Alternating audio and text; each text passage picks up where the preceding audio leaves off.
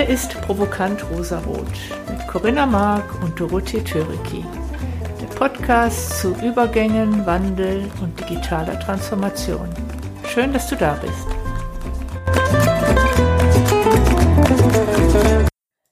Hallo zusammen, willkommen zurück bei Provokant Rosarot. Wir wollen heute über Systeme reden. Bevor wir das tun, liebe Corinna, hallo ins regnerische Stuttgart. Na, hier regnet es gerade mal nicht. Aber hallo Doro, aber es ist grau. Es ist ein Herbsttag. Das Schöne ist nur, dass die bunten Blätter und die bunten Weinberge zu sehen sind. Das ist schön. Die sehe ich, die würde ich sehen, wenn ich hier nicht im Keller wäre. Aber wenn ich sie sehe, wären sie im Regen. Gut, wir wollen heute über Systeme reden. Um mal einfach in das Thema einzusteigen, wir hatten im Sommer diesen Jahres hatten wir den Robert Rösch zu Gast. Und der hat äh, gesagt, dass der Raum, in dem ich mich befinde, meine Gedanken beeinflussen. Dass ich zum Beispiel in einem Großraumbüro, wo viele Menschen um mich herum telefonieren, werde ich vermutlich größere Schwierigkeiten haben, mich zu konzentrieren. Und wenn ich über etwas nachdenken muss, alleine für mich, brauche ich einen anderen Raum, als wenn ich etwas Kommunikatives mache. Dass die Qualität des Dialoges oder auch die Art der Gedanken natürlich unmittelbar von der, von dem Raum abhängen, in dem ich mich befinde. Das ist so ein kleines Beispiel von einem System. Damals hast du gesagt, Corinna, dass ja der Raum in dem Fall die äußere Struktur ist. Habe ich recht? Mhm, genau. Ganz genau. Und ich möchte das jetzt noch mal ein bisschen weiter fassen, weil das, dieses Denken in Systemen wird immer wichtiger in der digitalen Welt. Warum ist das so? Weil wir ein immer genaueres Abbild im digitalen von der realen Welt haben. Das heißt, wir haben einen immer exakteren digitalen Zwilling. Was bedeutet, dass ich ganz viele verschiedene Informationen und Datenservices miteinander kombinieren kann. Ich möchte das mal ein bisschen verdeutlichen. Letztendlich heißt es, es hängt alles mit allem zusammen. Und verdeutlichen möchte ich das mal anhand der Mobilität. Wenn wir aus der analogen Welt kommen, kommend an Mobilität denken, und sagen wir mal, ich wohne in Heilbronn und möchte nach Frankfurt, dann denke ich darüber nach, dass ich entweder mit dem Auto, mit dem Zug oder vielleicht mit Flixbus fahre. Wenn ich aber eine integrierte Mobilitäts-App hätte, einige Länder haben das schon, Schweden beispielsweise, dann zeigt mir so eine Anwendung an, welche Möglichkeiten ich kombiniert habe Vielleicht möchte ich einen, eine Fahrgemeinschaft haben von meiner Haustür bis zum Hauptbahnhof, vom Hauptbahnhof bis Frankfurt Hauptbahnhof mit dem Zug fahren und dann vielleicht mit einem E-Bike oder mit einem Leihwagen oder mit der Bahn an meinen endgültigen Zielort kommen. Und ich bezahle nur einmal, nämlich die Fahrt von A nach B.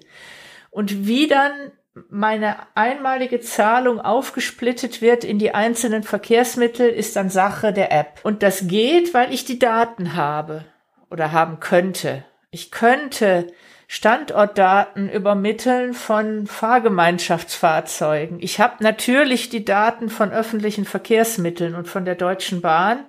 Und es sollte selbstverständlich sein, dass Leihwagenanbieter ebenfalls ihre Standortdaten übermitteln. Weil in dieser integrierten Welt haben sie damit vielleicht ein anderes Geschäftsmodell, aber nicht zwingend ein schlechteres Geschäftsmodell. Mhm. Und um noch weiter ins systemische Denken einzusteigen, wenn wir schon beim Thema Mobilität sind, möchte ich mal Tesla ins Land führen. Tesla baut im Moment Autos. Das eigentliche Ziel von Tesla ist aber nachhaltige Mobilität auf unserer Erde möglichst schnell zu erreichen. Im Augenblick bauen sie dafür Autos. Was sie aber auch tun, ist, um das zu erreichen, sie bauen Batterien. Wenn es um Elektroantriebe geht, dann reden wir natürlich auch über Stromgewinnung.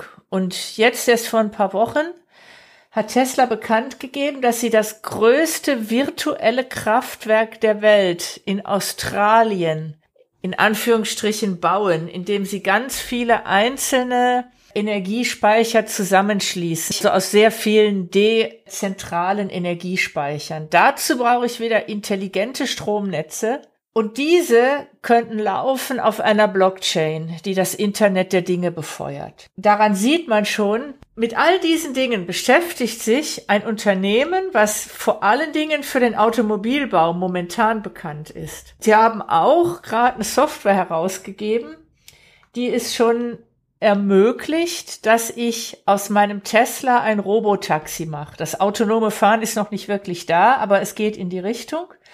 Und jeder, der einen Tesla hat, kann, wenn er das möchte, sein Auto bereitstellen über eine App. Äh, entweder kostenlos seinen Familienangehörigen bereitstellen oder auch gegen Geld anderen Verkehrsteilnehmern, Dritten, die dann dieses Auto fahren. Was in der Konsequenz bedeutet, wenn sich diese Technologie ausbreitet, ich habe im Augenblick, habe ich nach vielen Jahren Firmenwagen, habe ich mir tatsächlich zähneknirschend mir ein eigenes Auto gekauft hab aber gedacht, eigentlich stehen hier jeden Tag genug Autos herum, die ich benutzen könnte, wenn denn der Fahrer in der Lage wäre, dieses Auto mit mir zu teilen. Ich will es ja nicht geschenkt haben, ich würde dafür ja auch Geld bezahlen. Und wenn Tesla diese Infrastruktur bereitstellt und das äh, Schule macht und das weit weiter verbreitet wird, dann werden wir in der Folge viel weniger Autos haben, weil Autos viel effizienter genutzt werden. Was in der Konsequenz heißt, dass ich in den Innenstädten viel weniger Parkraum benötige, was in der Konsequenz bedeutet, dass ich Innenstädte ganz anders planen kann, dass ich auf einmal Städteplaner ganz neue Aufgaben haben. Das ist Denken in Systemen. Jetzt habe ich genug gequatscht. Corinna, was denkst du? Ich habe gerade gedacht, eigentlich könnten wir jetzt schon aufhören, weil jetzt ist das Denken in System total gut erklärt.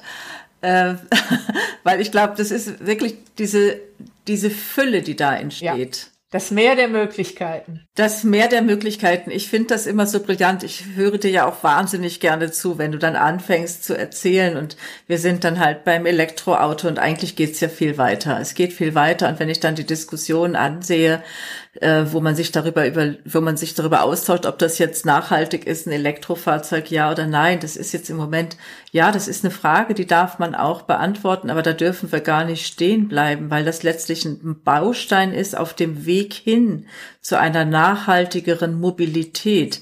Und ähm, mir zeigt das immer, diese Diskussionen zeigen mir so sehr deutlich, dass wir im Denken noch so tradiert sind. Und dieses neue Denken, was wir brauchen in der digitalen Welt, nämlich dieses vernetzte Denken, dieses systemischere Denken, dass wir das jetzt einfach gut etablieren müssen und da immer wieder diese Vielfalt aufmachen.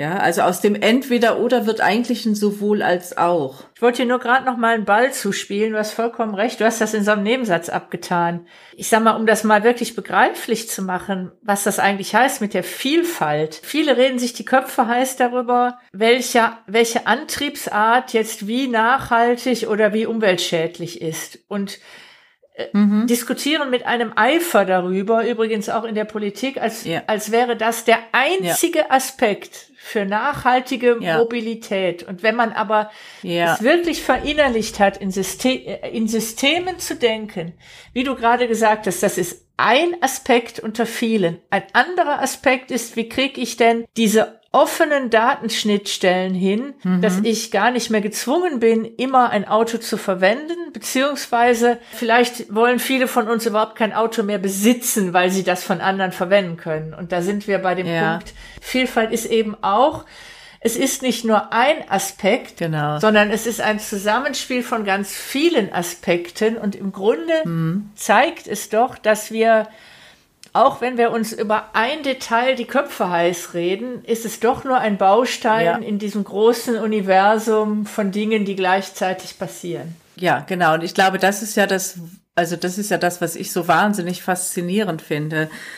Du hast gerade über Schnittstellen gesprochen. Ich hatte mir, als du auch den Impuls gegeben hast, einfach mal den Begriff der Grenzen aufgeschrieben. Ja, wenn wir über Schnittstellen sprechen oder Interfaces sprechen, was ich ja lieber tue im Moment noch, ähm, dann gehen wir ja, haben wir ja so eine Idee, da verbinden wir etwas. Wir haben aber tatsächlich, wir können nur dann etwas verbinden, wenn etwas getrennt ist. Das ist auch irgendwie etwas, was viel, viel klarer wird in Bezug auf die Digitalisierung. Du hast es so schön deutlich gemacht an diesem Beispiel. Du willst von Heilbronn nach Frankfurt reisen und in der alten Welt haben wir dann die Möglichkeit, entweder mit dem Auto oder aber mit der Bahn oder aber mit dem Flixbus und künftig haben wir eine Mobilitäts-App, wo ich sozusagen alles da drin habe. Und da habe ich schon Grenzen drin eigentlich. Die werden aber für mich als User nachher gar nicht mehr so sichtbar sein. Ich kriege sozusagen ein User-Erleben, ein, das ist ein Kundenerleben, was ich habe, weil ich kriege die bestmöglichste Option angeboten des, des Reisens nachher eigentlich. Und dahinter verbergen sich dann aber die Grenzen. Das finde ich so faszinierend, wie, wie anders so der Umgang mit Grenzen ist, weil nämlich vieles über Schnittstellen definiert werden kann in der digitalen Welt. Das Interessante ist auch, es geht ja, es würde schon viel mehr gehen, viel, viel, viel mehr gehen, wenn diese Grenzen in unseren Köpfen nicht so da wären. Mm. Warum haben wir denn immer noch keine integrierte App?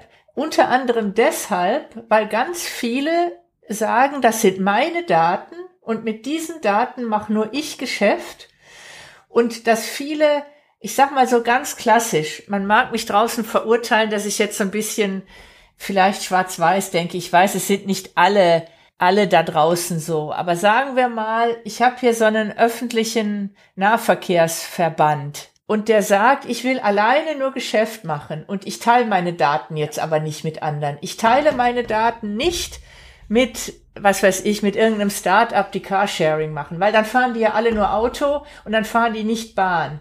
Das ist aber nur ein Teil der Wahrheit. Vielleicht fahren ja viel, viel mehr dann mit dem öffentlichen Nahverkehr, weil es sich viel besser integriert in, in mein eigenes Erleben, weil ich eine größere Vielfalt habe. Vielleicht fahre ich nur deshalb nicht mit diesem öffentlichen Nahverkehr, weil ich, weil ich nicht von meinem, von meinem Zuhause zu Fuß zur Haltestelle gehen kann. Ich brauche auf jeden Fall ein Auto. Wenn ich aber keine Integration habe, dann nehme ich nur das Auto. Ja. Und je mehr Möglichkeiten ich habe, ja. umso attraktiver ist auch mein Angebot. Ja. Und das Gleiche gilt im Übrigen auch für die, das ist tatsächlich wahres Leben, die Start-up. Es gibt einige Start-ups, die wollten von den Leihwagen Firmen die Daten haben. Teilt doch mal die Standorte eurer, eurer Autos mit uns. Dann sagen die, nein, wir stehen ja im Wettbewerb zum öffentlichen Dienst. Mhm. Da, die erkennen gar nicht, ja. dass sie einen Mehrwert davon haben, wenn sie mit anderen zusammen etwas tun. Mhm. Warum ist eigentlich Tesla, ich sag mal, gezwungen, ein virtuelles Kraftwerk zu bauen, die Batterien zu bauen, äh, Solardächer zu bauen? Weil nur Tesla scheinbar in der Lage ist, dieses Denken in Systemen hinzukriegen und wir es nicht schaffen, dass einzelne Player so zusammenarbeiten, dass sie das mit der gleichen Kraft hinkriegen, wie es Tesla genau. dann gebündelt schafft. Ganz genau. Das sind wir halt einfach, das ist dieses Altdenken, das ist halt einfach so gut gelernt, das ist so gut verinnerlicht und sich davon zu befreien, das heißt ja ganz bewusst einen Schritt rauszugehen und zu sagen, und ab heute mache ich das anders. Und dann wird es halt viele geben, die sagen, das kannst du doch nicht machen, du torpedierst ja dein Geschäftsmodell. Und wenn ich mich jetzt an meine eigene Erfahrung in meinem Festangestellten-Dasein erinnere, wo ich mich immer überflüssig gemacht habe und immer wieder neue Dinge gemacht habe, ich bin auch ganz oft leise belächelt worden in der alten hierarchischen Denkweise, wie ich, wie ich mich einfach immer wieder überflüssig machen konnte. Es, zum einen, es hätte mich total gelangweilt, immer das Gleiche zu machen. Und mein Ziel war es eigentlich immer, dass die Dinge auch ohne mich funktionieren oder so. Und ich glaube, wir brauchen viel mehr Mut an der Stelle, neue Wege zu gehen. Aber wenn ich natürlich als Idee nur habe, dass ich nur das und das tun kann, und gar nicht aufmache, welche Möglichkeiten habe ich denn sonst noch, dann werde ich da auch bleiben. Dann werde ich da auch bleiben. Und ich glaube, das ist wirklich so diese hohe Kunst, diesen Weg zu beschreiten. Und einmal angenommen, es wäre alles ganz anders. Und was könnte ich denn eigentlich mit dem, was ich heute eigentlich an Kompetenzen habe, an Skills habe, was könnte ich denn eigentlich noch machen? Also ich glaube, die, wir sollten lernen, die Fragen anders zu stellen. Und ich kann gut nachvollziehen, wenn Unternehmen aus sich heraus diese Kraft gar nicht haben, weil ja alle in ihrem System quasi gleichermaßen sozialisiert sind.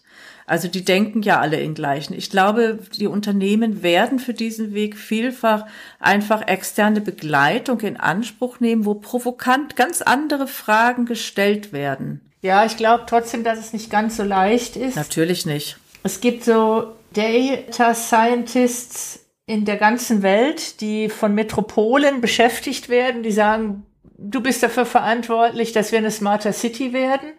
Also guck mal, dass du die ganzen Datensilos, die wir haben, dass die, dass wir offene Schnittstellen haben, dass wir hier Mehrwerte für die Bürger schaffen. Und in äh, New York gibt's zwei von der Verwaltung getriebene Open Data Initiativen, hm. die aber so im Wettbewerb zueinander steht, dass sie sich gegenseitig nicht die Butter, Butter auf dem Brot gönnen. Klar. Die sind sich gegenseitig öffnen die sich nicht gegenseitig, kriegt, dann kriegt der andere ja vielleicht mehr Bekanntheit, als wir es haben, oder wir geben dem anderen nichts von, von unserer Bekanntheit ab. Und mm. da sind wir wieder bei dem Punkt. Es reicht nicht, wenn ich technologisch offene Schnittstellen schaffe, wenn ich nicht gleichzeitig auch im Menschen die Haltung habe, offen zu sein. Wenn ich nur offene Schnittstellen habe, bringt es mir nichts. Ja, ja. Aber da sehen wir ja auch schon einfach gewisse Dinge, die ja schon angefangen haben zu laufen. Sei es jetzt, wir haben schon an verschiedenen Stellen mal gesagt, Working Out Loud ist meines Erachtens ein Programm, womit Menschen lernen, sich zu öffnen, weil sie einfach lernen, ganz anders in Netzwerken unterwegs zu sein. Also ich glaube, da haben wir ja schon eine Reihe von Initiativen. Und ja, das Alte muss vermutlich auch ein Stück weit zerstört werden, auch wenn sich das sehr brachial anhört, damit was Neues entstehen kann. Ja. Ähm, das ist einfach immer so. Also nach dem Feuer auf der Asche gedeihen die Sachen dann schon relativ gut. Und das geht dann auch wieder schnell. Es ist natürlich brachial, ne, so eine Zerstörungswut. Aber wie kommt das Neue in die Welt? Das kommt nicht, indem wir uns das wünschen. Da kriegt man so eine zarte Idee davon. Und man sieht das auch so, aber wir sehen das ja an dieser ganz heftigen Diskussion tatsächlich zum Antrieb des Autos, ja. Mhm. Da gibt es ganz häufig so eine Diskussion von entweder oder und eigentlich ist äh, Tesla nur eine Idee, wie komme ich denn eigentlich hin zu einer nachhaltigeren Welt, zu einer Welt, die lebenswert ist, ja. Das finde ich ganz spannend, wie, wie gelingt diese Veränderung. Aber was, was du wunderbar herausgearbeitet hast, ist wirklich dieses Denken in Systemen und das ist, glaube ich, so wirklich, wirklich das Neue, wo man einfach auch Menschen einfach mal einladen kann, wie bin ich denn da eigentlich unterwegs? Denke ich denn in Systemen? Und vielleicht ihr, die dir zuhört, könnt ja auch selber für euch mal überlegen, gerade zum Thema Mobilität, ja. Habt ihr da schon so ein Systemdenken oder ist das eher noch so wirklich, es gibt das eine und es gibt das andere? Aber ich mache mir eigentlich gar keine Gedanken über, wie führt das weiter fort, ja. Also ich sehe ja schon deutlich grüne Innenstädte vor mir, weil ich einfach diese Entwicklung, die, die wird kommen, ja. Und ich überlege mir schon, wie wird das Leben in Innenstädten sein? Und natürlich gibt es, höre ich jetzt, dass da draußen wahrscheinlich welche sagen, wie können die davon nur reden oder was ist das für eine abstruse Meinung? Die Welt wird sich verändern und es wird ganz anders sein als das, was wir heute haben. Und ich bin sehr gespannt. Und das Schöne, was ich sehe, ist, wir können es gestalten. Also wir werden erkennen, dass wir uns viel mehr in diesen Fluss begeben müssen, weil natürlich wird auch sowas wie, also der Klimawandel hat jetzt erstmal gar, erstmal unmittelbar nichts mit äh, Automobilantrieben zu tun, aber je spürbarer dieser, der Klimawandel wird, umso mehr wird bei uns Menschen also gerade in der, in den wirtschaftlich starken Regionen dieser Erde wird der, der Wunsch und das Bedürfnis der Konsumenten aufkommen, nachhaltig zu leben und zu konsumieren. Und äh, das wird das Ganze nochmal verstärken. Je mehr der Kunde auf Nachhaltigkeit setzt, umso uncooler werden stinkige Verbrenner, die ganz viel, die einen hohen Footprint haben. Und wir hatten ja Retraced hier schon im Podcast. Ja. Und je mehr Textilbrands transparent offenlegen, mhm. das sind die mhm. Ressourcen, die, die meine Kleidung verbraucht. Ja. Äh, umso mehr bin ich als Konsument in der Lage, auch bewusst einzukaufen, was ich im Augenblick gar nicht kann. Und da sind wir wieder Denken in Systemen. Es, ganz viele Dinge überlagern mhm. sich und auch das, dass es ein Unternehmen wie Retraced überhaupt gibt, liegt ja mhm. auch wieder an unserer globalisierten digitalen Welt, die gleichzeitig ja. aber auch bedroht wird. Und mhm. wir müssen einfach, wir müssen, wir werden mehr und mehr erfahren, dass dieses einfache Ursache-Wirkungsprinzip so nicht mehr funktioniert. Wir werden immer auch andere Komponenten, andere Faktoren, die unsere Geschäftsmodelle oder unser Leben von morgen beeinflussen werden, ähm, dessen werden wir immer mehr bewusst, dass wir das gar nicht alle Faktoren erkennen können. Und durch die digitale Welt hat halt ganz viel auch direkt eine Wahnsinnsdurchschlagkraft. Wir können mit digitalen Technologien halt auch sehr schnell viel verändern. Das auf jeden Fall. Also ich glaube, die Veränderungsgeschwindigkeit, die nimmt wirklich zu noch ganz anders als vor vielen, vielen Jahrhunderten oder Jahrzehnten. Da haben wir eine ganz andere Dynamik drin und zugleich haben wir natürlich auch, ich glaube, dass es Menschen schon bewusster geworden ist, gerade auch in den letzten Monaten. Wir sind ja nun auch gerade noch von der Pandemie fest im Griff irgendwie. Ich glaube, das wird, das kommt schon näher zu den Menschen, mhm. ähm, weil wir haben ja neulich auch über das digitale Athen gesprochen, ja. ja, wenn dann sozusagen die Maschinen, die äh, KI oder was auch immer den Menschen die Last der Arbeit abnimmt, ja, was passiert denn dann mit den Menschen? Und da ist natürlich der Widerstand einfach vorprogrammiert. Wenn ich keine Alternativen habe zu meinem jetzigen Modell, wovon soll ich leben? ähm, dann wird natürlich, sage ich mal, der Widerstand gegen Veränderung besonders groß sein. Nur glaube ich, dass wir mit dem Widerstand nicht unbedingt weiterkommen, aber wir sind natürlich aufgefordert, als Gesellschaft einfach uns Gedanken zu machen. Ich habe gerade neulich einen interessanten Artikel gelesen, dass auch, ähm, ich weiß gar nicht, welcher Landstrich das war in den USA, dass da schon ganz früh eigentlich Industrie abgestorben ist. Ähm, dass das gar nicht mehr so flächendeckend vorhanden war eigentlich. Die sind schon viel früher damit konfrontiert geworden, dass dort Industrie weggebrochen ist, aus den unterschiedlichsten Gründen. Und dort gab es keinerlei Konzepte, wie sozusagen die Menschen weiterleben sollen. Das macht natürlich Angst, wenn es dann solche Extrembeispiele gibt oder wenn ich mir die Automobilindustrie gebe, äh, anschaue, wo jetzt ja auch viele sagen, naja, wir müssen einfach dabei bleiben, weil sonst haben wir gar keine Chance, die Menschen zu ernähren. Ich glaube, wir brauchen auch dafür neue Konzepte. Und auch das ist wieder Denken in Systemen. Also wir können ja nicht alte Geschäftsmodelle, die nicht mehr taugen, am Leben erhalten, nur damit die Menschen leben können. Also das, was stirbt, das stirbt halt einfach künstliches Lebensverlängern, das ist ja nicht der Sinn von Lebenserhaltung. Aber wir sollten schon schauen, dass wir aktiv etwas tun, wenn etwas wegstirbt. Du hast jetzt gerade gesagt, dass in den USA mhm. ganze Re Regionen verarmt sind. Das Ganze gilt natürlich auch in Europa. Ja. Also Frankreich, ich fahre mal durch Frankreich. Absolut. Frankreich ist ein mhm. äh, sehr zentralistischer Staat. Mhm. Viele Landstriche in Frankreich sind total verarmt. Da ist keine Industrie mehr. Da sind ganz wenig Arbeitsplätze. Und die müssen alle weit wegfahren oder es gibt die Landflucht, die haben wir in Deutschland auch. Mhm. Es gibt Regionen ja. in Deutschland, ähm, die haben massiv Menschen verloren und jetzt kann ich sagen, ja, dann ist das halt so. Dann gibt's halt da Dörfer, die sind leer oder aber, oder die sind entvölkert. Oder ich sage, lasst uns da Konzepte entwickeln und lasst uns schauen, dass wir wirklich Flächen der Natur aktiv zurückgeben.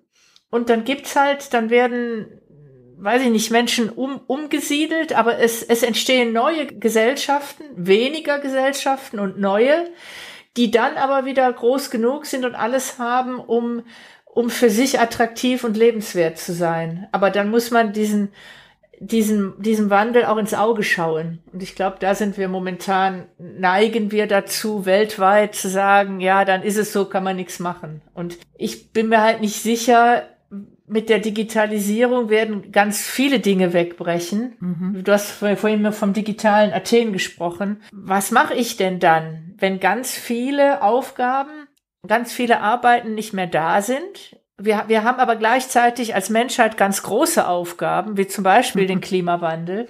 Ja. Das heißt, die Aufgaben sind ja nach wie vor groß. und wie gehe ich damit um, dass wir, was wir lange gemacht haben, so die Augen davor zu verschließen, weiß ich nicht, ob das noch so gut funktioniert. Veränderung gab es ja eigentlich schon immer. Mhm. Ne? Jetzt haben wir das Glück gehabt irgendwie, also wir sind groß geworden, quasi recht stabil. Mhm. Wenn ich jetzt schon so an meine Tochter denke und an ihre Freunde, die wachsen ja jetzt wirklich mitten rein in diesen ganzen Paradigmenwechsel. Ja. Aber interessanterweise stellen die sich diese Fragen ja gar nicht wirklich. Das sind, glaube ich, Fragen von unserer Generation. Meinst du? Ja, ich glaube schon. Ich glaube, dass die andere Fragen stellen, weil irgendwie haben die ja ein Bewusstsein, ein anderes Bewusstsein als wir das Leben geht geht irgendwie weiter. Das Leben ist halt einfach so, das geht einfach jeden Tag weiter. Und ich gebe mich einfach in den Fluss des Lebens und ich habe genügend Kompetenzen dabei, um viele Dinge einfach machen zu können. Und wenn das nicht geht, dann geht vielleicht was anderes. Das heißt, jüngere Menschen sind eher im Fluxmodus. Vielleicht eher, im Fluxmodus, ähm, also Fluxmodus für die, die diesen Begriff hier noch nicht gehört haben. Wir haben ihn schon verschiedentlich gesagt. Fluxmodus, wir haben verschiedene Möglichkeiten, die Zeit äh, wahrzunehmen in verschiedenen Zeitkanälen. Und klassisch, ich würde mal sagen, ein hervorstechen oder in der industriellen Welt war es sicherlich sehr stark ITER getrieben. Da vorne ist das Ziel und darauf gehe ich zu. Das nennt man ITER. Und Fluxmodus heißt, ich bleibe stehen und das, die Zeit oder das Ziel, das kommt auf mich zu, quasi. Und ich glaube tatsächlich, ja, dass, glaube ich, vielleicht jüngere Menschen, dass ich da vielleicht eher was beobachte, dass es da sowas gibt wie Flux. Da gibt's natürlich auch ITA, aber ich glaube, dieses Flux ist auch stärker noch verbreitet als vielleicht in unserer Generation. Mhm. Mag sein kann ich jetzt auch nicht beurteilen. Ich habe ja auch keine Studie dazu gesehen. Ich selber mache auch keine. Aber vielleicht nehmen wir einfach mal an, das wäre eine Kompetenz, die sie hätten, weil sie vielleicht einfach schon mal anders groß geworden sind und weil sie einfach auch in Sicherheit groß geworden sind. Ne, die Dinge, ne, also sie sind in Sicherheit. Wir sind noch anders sozialisiert. Unsere Eltern haben den Krieg noch erlebt. Das steckte noch so in den Gliedern. Ähm, ich glaube, dass so ein Sicherheitsempfinden, was in der Kindheit gut genährt wurde, vielleicht einfach anderen, einen anderen Stand macht. Um nochmal auf unser Thema zurückzukommen. Mhm. Wenn wir in einer Welt groß geworden sind, wir Nachkriegskinder, in der ITER-Welt, mhm. also Ursache, Wirkung, also man mhm. arbeitet auf ein Ziel hin, was man mhm. dann erreicht, das gibt mhm. mir Sicherheit. Ja. Und die nachfolgenden Generationen sind sowieso immer mehr mit einem, mit so einer Art Ursicherheit oder mhm. Urvertrauen, mhm. zumindest in, in mhm. Europa äh, groß geworden. Das gilt sicher mhm. nicht für alle Teile der Welt. Klar. Die sind eher in der Lage zu sagen, ich, ich lasse das auf mich zukommen, ich lasse Dinge geschehen, weil so ein Grund, Grundvertrauen in die ja. eigene wie soll ich sagen, ins, ja. in, in ein sicheres Umfeld ist da. Also ich kann ja dann loslassen, wenn ich weiß, wenn ich falle, mhm. falle ich weich. Ja, und die sind natürlich auch anders aufgewachsen. Die sind ja auch in Europa aufgewachsen. Das sind ja viel stärker Europäer, als wir das sind in unserem ja. Alter. Also für die Zuhörer, wir sind so Mitte 50, nur nochmal, also wir gehören zu den Babyboomern. Ja. Ähm, aber die sind in Europa aufgewachsen und für die. Oder in der Welt sogar. Oder in der Welt sogar. Das heißt, die sind ganz anders vernetzt. Die sind auch mit sozialen Netzwerken groß geworden. Mhm. Die sind ganz anders unterwegs. Ja, und ich glaube, da ist was ganz, da ist eine ganz andere Basiskompetenz schon mal da. Mhm. Viele, die überhaupt gar keinen Führerschein mehr machen wollen, weil sie sagen, ich wohne in der Stadt und ich habe hier zahlreiche andere Möglichkeiten, die ja schon diese kleinen Mobilitäts-Apps, die es ja auch in Deutschland gibt, in Städten sehr wohl nutzen und sehr, sehr gut nutzen für sich. Also wir haben diese Sachen schon da. Wir haben, glaube ich, nur einfach dadurch, dass unsere Bevölkerungsstruktur so ist, wie sie ist, noch nicht so dass diese Basis sozusagen, um wirklich diese Welle lostreten zu können. Aber ich glaube, diese Kompetenz, die haben wir als Gesellschaft eigentlich schon da. Das wäre schön. Dann würde, es würde aber ja heißen, dass es, dass es Ländern und Gegenden, denen es nicht so gut geht, siehe Südamerika, siehe große Teile der USA, da dürfte dann ja dieses Urvertrauen nicht da sein. Dennoch ist die USA ein Land, was sehr stark Innovationen treibt und sehr offen ist mhm. für ganz neue Dinge. Ja. Äh, genauso wie China im Übrigen. Äh, China ist auch sehr innovativ, obwohl sie äh, das Gegenteil sind von freiheitlich und sich dem Gang der Absolut. Dinge. Die sind sehr stark kontrollierend. Ja. Äh, geben aber tatsächlich den, was ich gelesen habe, ich bin jetzt keine Expertin, aber ich habe mal gelesen, dass die Chinesen durchaus äh, Startups fördern und da sehr nicht so bürokratisch sind wie wir in Deutschland, was Förderung angeht. Also die wissen sehr wohl, es kann auch schief gehen, dann ist auch gut. Und, und auch die Chinesen haben viele ihrer Landsleute rausgeschickt, um im westlichen Bereich in Ländern zu studieren. Also auch hier hat ja ein Austausch stattgefunden. Auch hier ist ja eigentlich eine Offenheit da, was immer dann nachher im Detail damit gemacht wird. Also es gibt durchaus Prinzipien, die vergleichbar sind, ja. Mhm. Mhm. Also ich glaube, das, also ich glaube, das Denken in System, es gibt nicht den einen Weg. Es ist eigentlich völlig egal, wo im System du anfängst zu arbeiten. Mhm. Ähm, es hat eine Wechselwirkung mit anderen Systemen mhm. und es geht seinen Weg. Ich glaube, es gibt ganz viele unterschiedliche Ideen, wie das zustande kommen kann. Und du hast, glaube ich, zu Recht einfach die verschiedenen Nationen angesprochen, die ganz eigene Wege gehen. Und das ist eigentlich ganz spannend zu schauen, von welche Wege gibt's denn und wie kann der sich gestalten. Aber es gibt unendlich viele Wege. Es gibt nicht nur den einen Weg. Heißt das eigentlich, ich meine, wir haben ja immer schon in Systemen gelebt, unser Universum mhm. ist ein System.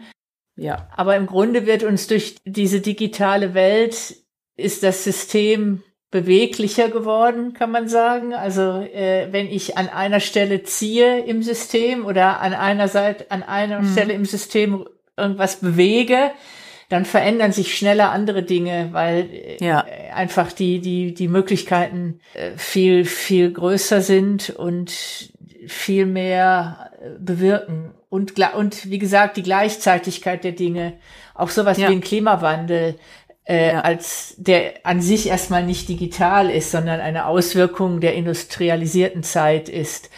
Mhm. Aber auch das ist natürlich etwas, was unser Erleben auf dieser Welt massiv, massiv beeinflusst und auch unsere ha äh, Handlungen massiv beeinflusst. Und wir haben zudem natürlich noch auch einen, einen Ressourcenmangel. Also wir haben faktisch die Grenzen des Wachstums. Die haben wir einfach. Und äh, wir stoßen sowieso an die Grenzen, auch mit dem Verbrennen fossiler Energieträger, weil die sind endlich und uns bleibt gar nichts anderes übrig, als die Energie der Sonne und des Windes zu nutzen, um unseren Energiebedarf zu, zu genau. stillen.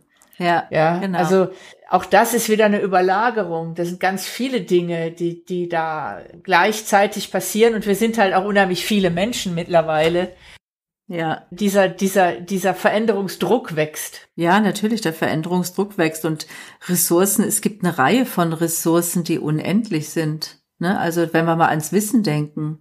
Mhm. Wissen ist, würde ich mal sagen, eine unendliche Ressource. Es wächst immer neues Wissen nach. Wenn ich es mhm. teile, wird es nicht weniger. Mhm. Vertrauen ist das Gleiche. Das kann gar nicht weniger werden, wenn ich davon schöpfe. Mhm oder auch Ordnung, das ist auch eine Ressource. Ich glaube, wir müssen einfach unseren Ressourcenbegriff äh, ein Stück weit verändern.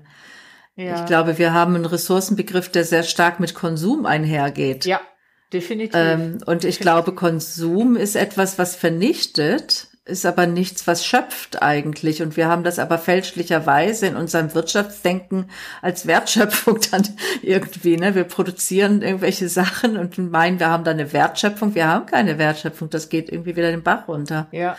Also, äh, also die Frage ist so, woraus schöpfen wir und was wollen wir schöpfen? Ich glaube, da haben wir einfach einen Lernbedarf auch. Wenn du das sagst, Wissen ist eine unendliche Ressource Vertrauen, da sind wir dann ja bei einer anderen Form von Wertschöpfung, der menschlichen Begegnung, des menschlichen Lernens voneinander und miteinander. Das ist ja auch eine Wertschöpfung, aber aus einer ja. ganz anderen Sichtweise heraus eine ganz, ganz andere Sichtweise. Und das finde ich ja total spannend, dass das genau auch mit dem, mit der digitalen Welt jetzt gerade so, so viel stärker sichtbarer wird, dass da was entstehen kann und was entsteht. Und du selber hast ja auch diesen Film gesehen auf Netflix, The Social Dilemma. Das ist ja häufig, glaube ich, das, was bei den meisten Menschen im Kopf ist. Äh, digital ist gleich total verwerflich und das dürfen wir nicht zulassen oder wie auch immer. Und äh, ja, so ist es nicht. Es gibt nicht dieses Schwarz-Weiß, aber wir Menschen dürfen das gestalten gestalten. Wir dürfen lernen, wir dürfen unser Wissen einsetzen und wir dürfen uns auch entscheiden, wie wir das ordnen wollen, wie wir das strukturieren wollen, als den dritten Pol, der eigentlich niemals aufhört zu existieren und der immer unerschöpflich ist. Dann wäre ja? jetzt im Prinzip, würde dann der Film The Social Dilemma diesen Ordnungspol ansprechen, weil die Executives der, ja. der ganzen Social Media, Executives der ganzen Social Media Unternehmen sagen, Vernetzung ist was Gutes. Ja. Da stehen wir auch immer noch dazu. Ja. Aber wir müssen die Regeln anders machen. Ganz genau. Wir müssen andere ja. Regeln setzen und wir müssen das neu gestalten. Und das liegt jetzt an uns Menschen, dies zu tun. Ja, also ich könnte mir auch, also ich habe keine Idee, ob das technisch möglich ist. Ich bin ja technisch so wirklich der absolute Oberleihe irgendwie, ne? Aber wenn da Algorithmen sind, was hindert mich denn daran, selber zu definieren, wie mein Algorithmus ist. Ne? Ich kann jetzt nicht programmieren, aber äh, ich kann doch mal verschiedene. Ist es nicht möglich, nur mal gesponnen, ja? Ist es nicht möglich, dass dem User verschiedene Algorithmen angeboten werden? Es gibt eine andere Möglichkeit über die Blockchain. Es mhm. gibt erste Social Networks über Blockchain. Die haben ganz andere Anreizsysteme. Wunderbar. Und sie sind natürlich transparent. Und ja, perfekt. Ich weiß nicht, warum Facebook oder Google mir bestimmte Dinge anzeigt. Ja. Äh, äh, ich bin mir, wenn ich mich nicht wirklich damit beschäftige, weiß ich gar nicht, was Face, was Google oder Facebook alles von mir wissen können und was Google und Facebook mir alles aufzeigen auf meinem Bildschirm. Und ja. äh, alleine dieses Thema Transparenz, wenn ich ein Social Network hätte, was äh, zum Beispiel auf Blockchain basiert, wo transparent ist, mhm wer wie vernetzt ist, wer von wem gesponsert wird. Auch ein Sponsoring ist ja nichts Schlimmes Nein. an sich. Wenn ich transparent weiß, mhm. dieser Mensch, der, dem ich da folge, der wird unter anderem finanziert vom Unternehmen XY. Ja. Das macht ihn nicht zu einem schlechteren Menschen, aber es ist für mich eine wertvolle Information zu wissen, von was bezieht der, was sind seine Einnahmequellen Ganz aus genau. dieser Social Media Plattform? Oder wenn ich selber, hm. das gerade gesagt, ich möchte meine Algorithmen bestimmen können, wenn ich selber bestimmen kann, das sind die Themen, die mich interessieren. Das kann ich heute auch im gewissen Maße. Nichtsdestotrotz mhm. fände ich es schön, wenn auch LinkedIn und Facebook und so weiter transparenter machen würden, was sie denn genau alles auswerten von dem, was ich tue und an wen Absolut. sie diese und was sie mit den Daten machen. Ähm, Absolut. Aber da sind wir dabei, dass Menschen eine digitale Kompetenz brauchen, dass sie Wissen erwerben dürfen und dass sie sich öffnen dürfen, weil das ist ja in der Welt und das nicht zu nutzen oder davon keinen Gebrauch zu machen, das wäre auch Verschwendung von Ressourcen mhm. eigentlich. Ähm, und ich glaube, es braucht eine andere Herangehensweise. Mhm. Also es braucht nämlich Vertrauen und nicht dieses Misstrauen. Und ich lasse mich drauf ein, mache mich schlau, nutze Wege, um mich schlauer zu machen, um dann auch gezielte Forderungen zu stellen. Mhm. Ja, und ich glaube, da passiert ja schon einiges und äh, völlig legitim. Ähm, und du sagst es ja auch immer wieder, Technologie ist erst einmal neutral. Und ich glaube, die Absicht, die dahinter war, war einfach, dass die Menschen ein User-Erleben haben, also ein Kundenerleben haben. Wenn sie das, wenn sie das interessiert, ja, dann kriegen sie einfach noch mehr, dann brauchen sie danach nicht suchen und sie sparen Zeit. Nehmen wir mal an, das wäre die, der Gedanke gewesen. Und das hat sich dann sozusagen verselbstständigt. Und jetzt darf man einfach auch wieder als mündiger Bürger sagen, hm, das hätte ich jetzt gerne nicht. Aber die Frage ist, wie mache ich das? Verweigere ich mich dem und sage, digital ist doof, will ich gar nicht haben? Oder sage ich einfach, naja, digital kommt, also fange ich jetzt an, mich damit vertraut zu machen und gebe auch zu, dass ich etwas überfordert bin, weil das ist völlig normal. Man darf überfordert sein davon. Also ich verstehe bei weitem nicht alles, aber ich versuche in einer Haltung zu bleiben, die offen ist und die neugierig ist und für mich dann auch immer wieder nachfragen, und wie weit bin ich bereit zu gehen. Ich glaube, die Haltung ist wichtig, zu sagen, bleiben wir mal auch bei diesen Netzwerken. Digitale Netzwerke sind an sich etwas Gutes, das bringt die Menschheit voran. Hm. Und die Alternative kann nicht sein, wir hören auf, uns digital zu vernetzen, sondern die ja. Alternative muss sein, wie sollen die Regeln aussehen? Und Ganz da, genau. Das, da können wir, auch jeder genau. einzelne von uns äh, kann da genau. seine Stimme hörbar. Und dafür braucht es aber mehr digitale Kompetenz, weil da glaube ich einfach, da sind manchmal an entscheidenden Momenten gar nicht die Menschen, die wirklich über eine digitale Kompetenz verfügen, mhm. die einfach aus dem Unwissen heraus agieren. Ähm, und es wäre schöner, wenn sie eher aus einer Haltung des Nichtwissens heraus agieren könnten ja, ja. und nicht aus dem Unwissen heraus. Weil Unwissen aus dem Unwissen heraus agieren heißt, ich lehne es ab, äh, im schlimmsten Fall und aus dem Nichtwissen heraus zu agieren heißt, ich befrage die Fachexperten eigentlich und bilde mir darüber so langsam meine Meinung, ja, und partizipator und fördere auch partizipatorische Ansätze. Also wenn ich mir anschaue, was auf dem politischen Parkett sich ähm, getan hat äh, zum Thema Gesetzgebung ähm, von Regelungen rund um das Thema Internet, dann würde ich sagen, war das jetzt nicht immer geprägt von von digitaler Kompetenz. Mhm. Und da braucht es einfach dringend einfach dieses Innehalten und das Akzeptieren. Wir wissen es eigentlich gar nicht. Aber jetzt machen wir mal auf. Und da, das, ist ja auch schon wieder etwas, das ist auch für mich Denken in Systemen. Ja. Aufmachen, andere einladen, Partizipation und so weiter. Also anzuerkennen, hier bin ich eigentlich gar nicht mehr die richtige Instanz, die darüber entscheiden kann. Ja, die Kunst des Nichtwissens.